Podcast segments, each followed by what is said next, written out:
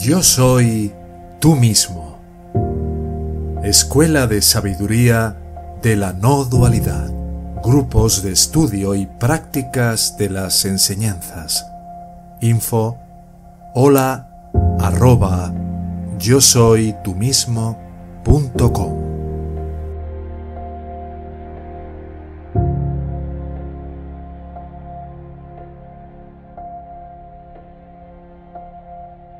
Esta noche vamos a reflexionar acerca de un tema muy central en la enseñanza, como es la, paz. Todos decimos que estamos aquí para lograrla, ¿no? Como si no estuviera lograda ya. Pero vivimos en la alucinación de habernos perdido a nosotros mismos por lo que en realidad somos y nos decimos que es lo que más anhela nuestro corazón. La cosa es que la paz es invaluable, ¿no?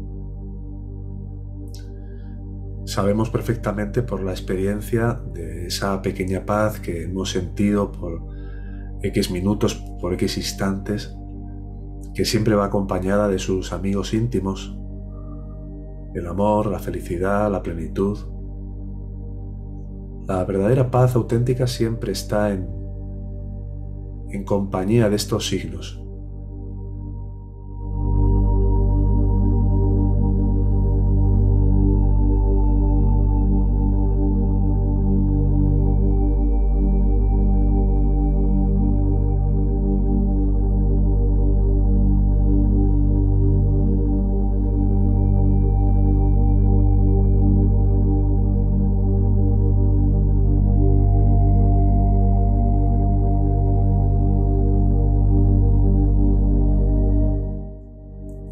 Que la paz definitiva está totalmente exenta de cualquier reflejo de Ananda, pero ciertamente en la medida que nuestra mente se va depurando de toda onda de falsedad, de ilusión, de miedo, pues estos íntimos amigos, como te decía, se van mostrando. La sensación de plenitud, sin que haya pasado absolutamente nada para que yo me tenga que sentir pleno, que es por lo que hasta ahora siempre podíamos reconocer, ¿no? Me siento pleno porque me van a traer una sorpresa. Me siento tan contento porque mañana voy a ir a ver a mi amigo favorito que hace mucho que no lo veo. Todo era una, una vana plenitud. Pero ¿por qué se nos escapa esta paz?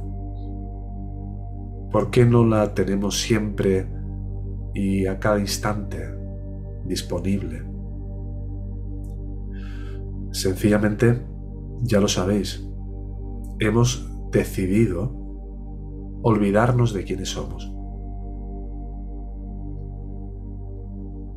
Y por esta decisión nos hemos dicho a nosotros que no la necesitamos porque la paz es el amor pleno del ser. La paz es nuestra verdadera naturaleza. Y ya sabéis que más de una vez lo has escuchado en clases, en aulas abiertas, en satsang, que lo que creemos ser, por lo que nos vivimos a nosotros como esta persona es la negación del amor. Luego ha sido una decisión que hemos adoptado en un punto concreto para olvidarnos de esa paz. Pues ha sido una decisión. Evidentemente yace a un nivel profundamente inconsciente, muy remoto. Pero si ha sido una decisión, ahora puedo adoptar otra decisión en cada una de las diferentes oportunidades que me presente a mí mismo en esta experiencia de vida. Hemos empezado a dudar de si nuestra decisión fue acertada, porque claro, cuando hemos empezado a recoger todos los frutos del sufrimiento que conlleva haber elegido lo opuesto a la paz, pues claro que llega un momento en que todo el mundo tiene un cierto aguante, todo el mundo aguanta hasta un determinado punto. Pero no estamos convencidos aún del todo.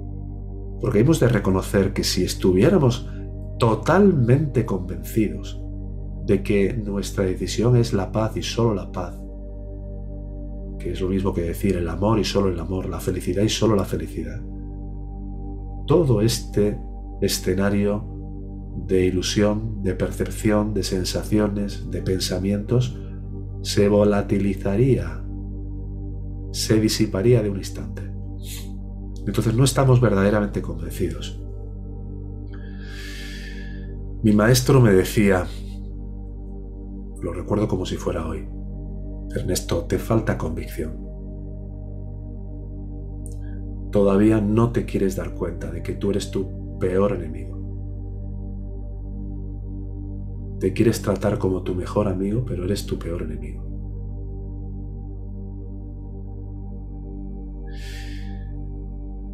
Tu único enemigo eres tú mismo, ya lo sabes. Cuando me refiero a ti es al ego. Evidentemente sabemos que el ego tiene un aspecto real, que es la conciencia. Pero esa conciencia mientras esté en la presenciación de otras cosas diferentes de sí misma, estamos bajo la forma, bajo la identidad de ego.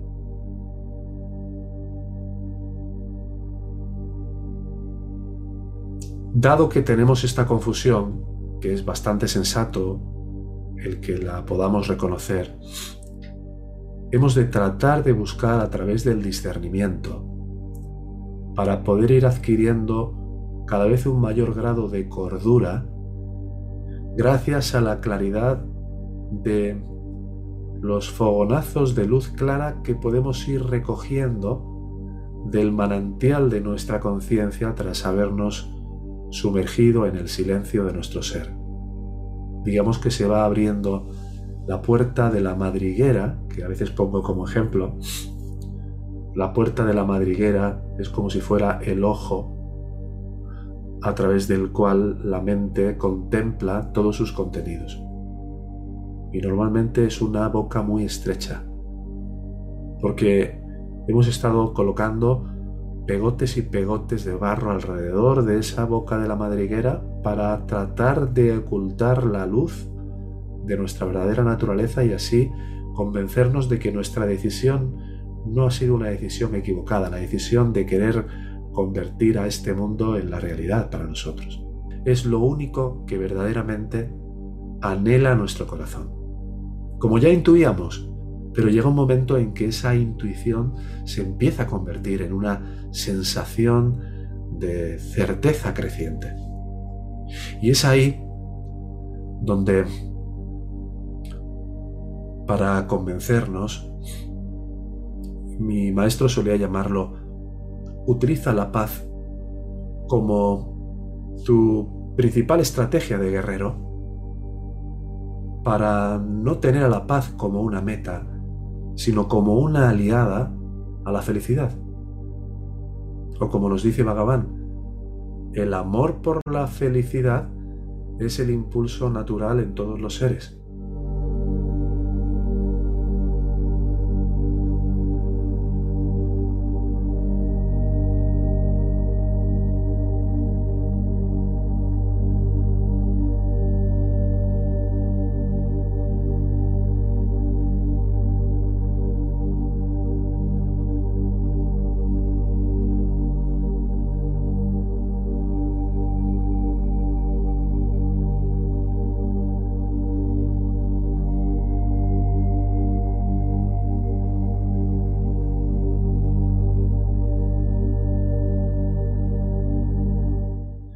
Si esto es lo que se da, pero se distorsiona y se desenfoca por parte del ego para dirigirlo hacia afuera, yo he de tratar de utilizar esa luz principalmente para permanecer por lo que realmente soy, pero cuando estoy vuelto hacia afuera, para no distorsionar la luz como el ego quiere, como yo como ego quiero hacer, para no ver la realidad que hay en las formas y no poder discernir la falsedad que estoy considerando verdadera en las formas también.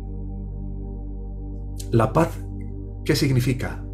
Fundamentalmente, y Robert nos lo dice a cada instante, la paz es dejar ir todos los objetos mentales para que nada venga a perturbar el estado de tu propia mente, de siempre. Con lo cual, en la medida que nosotros vamos dejando de aferrarnos a los apegos, a los gustos, a los disgustos, se va estableciendo una paz que se vuelve libre de preferencias. Inicialmente libre del apego a las preferencias, pero con el tiempo también libre de preferencias. Cuando la mente no está en paz es porque no se suelta. Se aferra a las cosas como a sí misma o como pertenecientes a ella misma. Y como resultado, lógicamente, sufre. Se empieza a sentir estrés. Y la mente se aferra a todos los sentimientos, a las percepciones. Se apodera de todo lo que puede. Ya sabéis, el ego viene a la existencia agarrando formas. Lo que no hemos llegado a ver con la suficiente claridad es la verdadera naturaleza de inconstancia de todas estas formas de pensamiento que el ego nos presenta como perdurables, duraderas y prometedoras. Así que tenemos que ver la paz como nuestra aliada, como nuestro medio, no como lo que quiero alcanzar sino utilizar la paz como nuestra estrategia cotidiana, como la respuesta perfecta. Es decir, quiero paz, voy a poner paz aquí. Quiero amor, voy a ser una expresión del amor en esta conversación. Quiero calma, voy a representar la viva imagen de la calma en esta situación. Y si no puedo hacerlo, si no puedo generar esto, es porque no estoy en conexión con mi verdadera naturaleza de paz y de calma, con lo cual tendré que volver una y otra vez a sentarme en el corazón de mi silencio interno. Tendré que ir soltando todo aquello, toda aquella forma mental a través de las cuales he buscado estrés identificando con claridad cuáles son esas diferentes formas. Y en cuanto a cualquier falta de paz, hemos de verlas siempre como sufrimiento. Porque a veces nos podemos autoengañar aquí, ¿no? Y ver algo como neutro, así. Entonces la mente carece totalmente de paz porque las impurezas que hemos ido alimentando la perturban constantemente. Y esto sucede fundamentalmente porque la mente no es hábil. Y la mente no es hábil debido a la ilusión a la que la hemos acostumbrado a florecer. Es decir, si yo no me he percatado que me tiendo a, tiendo a agarrar determinadas formas de pensar que están en su, propia, en su propio núcleo constituidas de la persecución de algún tipo de frustración, de algún tipo de ilusión, de vanidad, de, miedo, de cualquier cosa. He entrenado a mi mente a ser totalmente inhábil y ahora tengo que aprender a hacerlo. En la manera de enfocar las situaciones.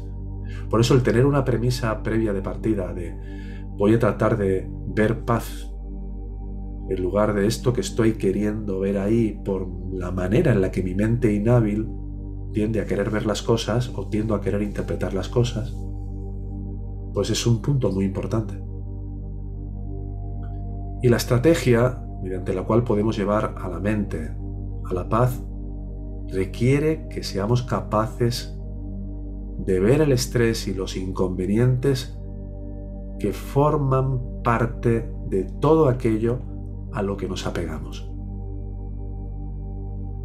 Y ojo, que el apego no es solo el apego a lo que me gusta, también existe el apego a lo que no, no me gusta.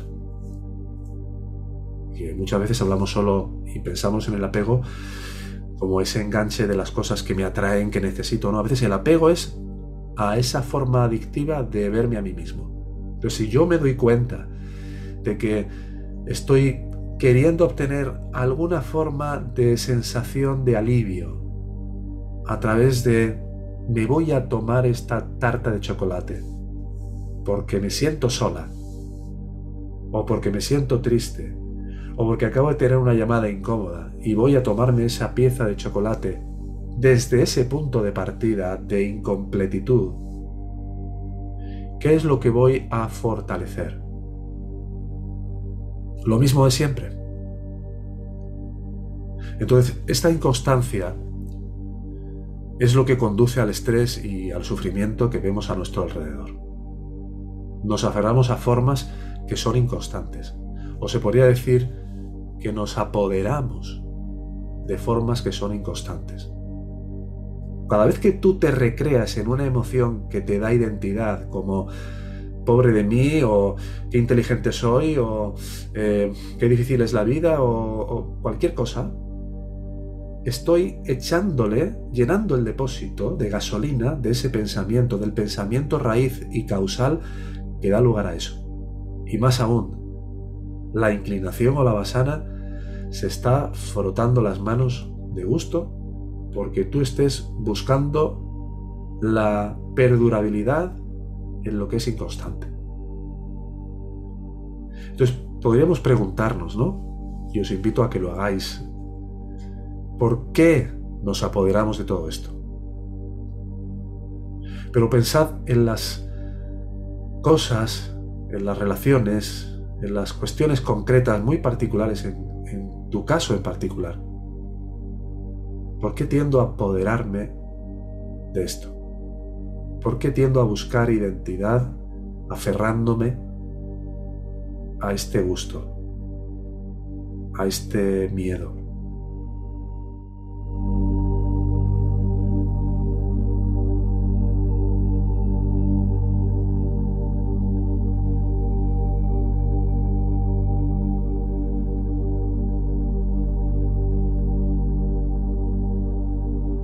Sencillamente porque lo hemos fabricado a partir de habernos apoderado de los sentimientos en el pasado. Es decir, porque se generó una gamia karma como resultado de haber sentido y recreado emocionalmente una determinada manera de sentirme o de interpretar o de pensar acerca de algo de alguien. Toda esa intención es el combustible, ya que hablamos de gasolina, perfecto para configurar el agamia karma. El agamia karma es ese fruto de las diferentes acciones, intenciones, deseos generados en vidas anteriores, cuyos frutos, algunos de ellos, forman parte de las experiencias que estás viviendo hoy. Y para soltar el sentimiento en el presente, porque ese sentimiento todavía está vivo, tenemos que examinar con mucho cuidado las cosas hasta que veamos la inconstancia, el estrés en la forma, el sentimiento, la percepción. Porque si yo no lo veo, eso sigue haciendo su trabajo a la contra de mi propio trabajo de autoindagación, de silencio, de autoentrega me va a estar frenando una y otra vez. Cuando yo ahora me dé cuenta que me siento excitado, que me siento como eufórico por un determinado gusto, por una determinada experiencia que voy a vivir, y me di cuenta de que eso no es un estado natural, que es muy distinto el estado de la alegría natural que está sustentada en la paz. Hay una gran adicción a recrear ese tipo de emociones que si no las examinamos con la suficiente claridad, no vemos cuál es el veneno que encierran. El veneno que encierran es todo eso que no estoy reconociendo en ese apego a ese gusto, en ese apego a ese disgusto, en ese, esa dependencia por sentirme así, por vivirme así. Como por ejemplo depender de tu esposa o de tu esposo, o de tu padre, o de tus hijos, o de tu jefe. ¿Te haces dependiente de él o de ella para sentirte bien? ¿Participas o contribuyes de alguna manera a fortalecer esa codependencia? ¿O realmente liberas a tu esposo, a tu esposa, a tu hijo, a quien sea, de que dependan de ti y sean verdaderamente autosuficientes?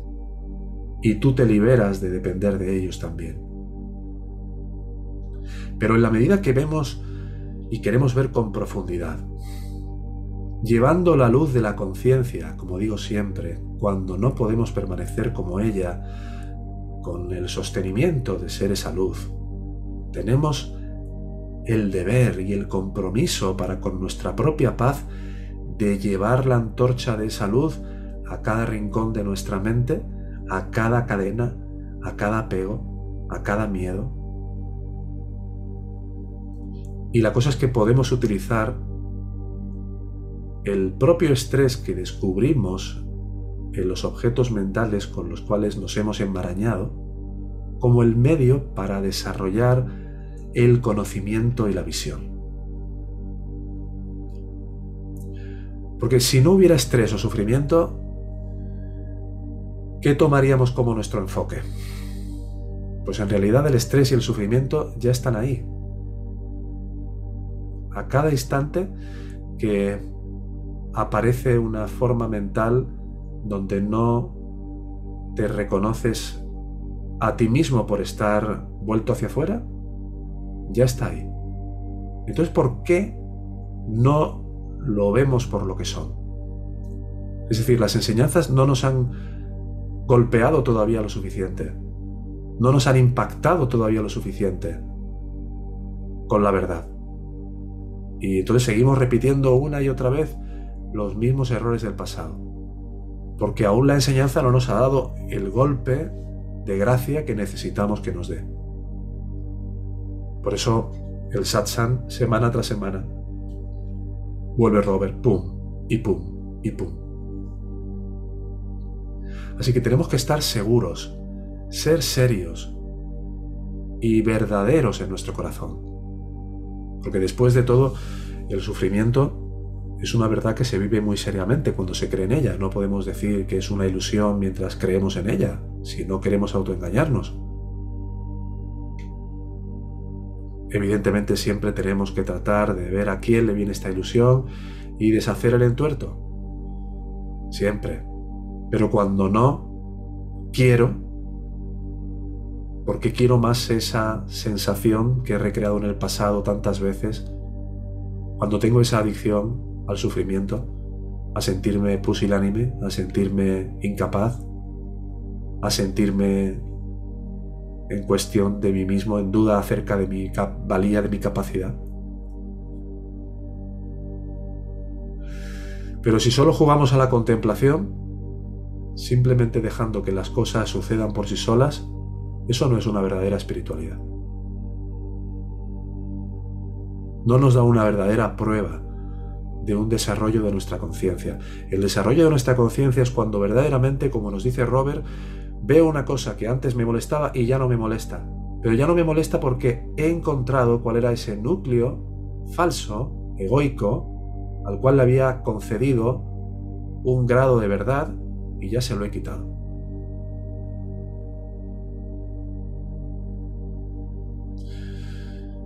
Así que si vas a enfocarte en algo, Enfócate cuando no estés enfocado en ti mismo y en tu naturaleza esencial.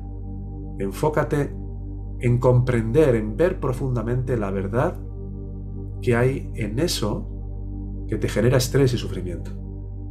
Para que así puedas abandonar el origen de ese estrés y de ese sufrimiento de acuerdo con su verdad. Aunque todo se hizo de acuerdo al prarabdha, tú no sabes hasta qué punto estás siendo lo suficientemente serio en un camino hasta que no te pones cara a cara y te, te pones frente a frente con eso que has estado escurriendo el bulto toda tu vida. Porque es muy incómodo, porque me siento muy mal. Claro.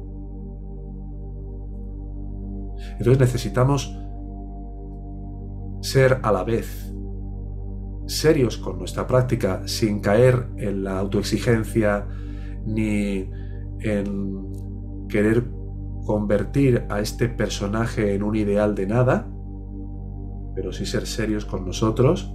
Y ser serio significa que si me caigo 40 veces me levanto 45. Tengo asumido que me voy a caer 40 veces, pero ya no me voy a frustrar, porque veo que cada vez que me frustro porque me caigo, lo utilizo como ego para seguir retroalimentando mi sensación de que no valgo, de que no estoy a la altura, de que no soy capaz. Entonces ya como me doy cuenta de cuál es el bucle este mentiroso y engañifa, ya lo que voy a hacer es que si me caigo simplemente me vuelvo a poner de pie. Y en ese volverte a poner de pie una y otra y 800 millones de veces, llega un momento en que pasas más tiempo poniéndote de pie que sentado lamentándote. Entonces necesitamos ser serios fundamentalmente en la actitud de tratar de volver a nuestra verdadera naturaleza, en tratar de representar aquí esa paz, esa virtud elevada y tener un discernimiento elevado para ver con claridad todo aquello que hemos llenado de todas esas costras de barro y de ilusión. Hasta que obtengamos el verdadero conocimiento de lo que nos enseñó Bhagavan. ¿Cuál es el verdadero conocimiento que nos enseñó Bhagavan, que yo soy lo que soy. Igual que el Cristo, yo soy lo que soy. Que antes que Abraham naciera,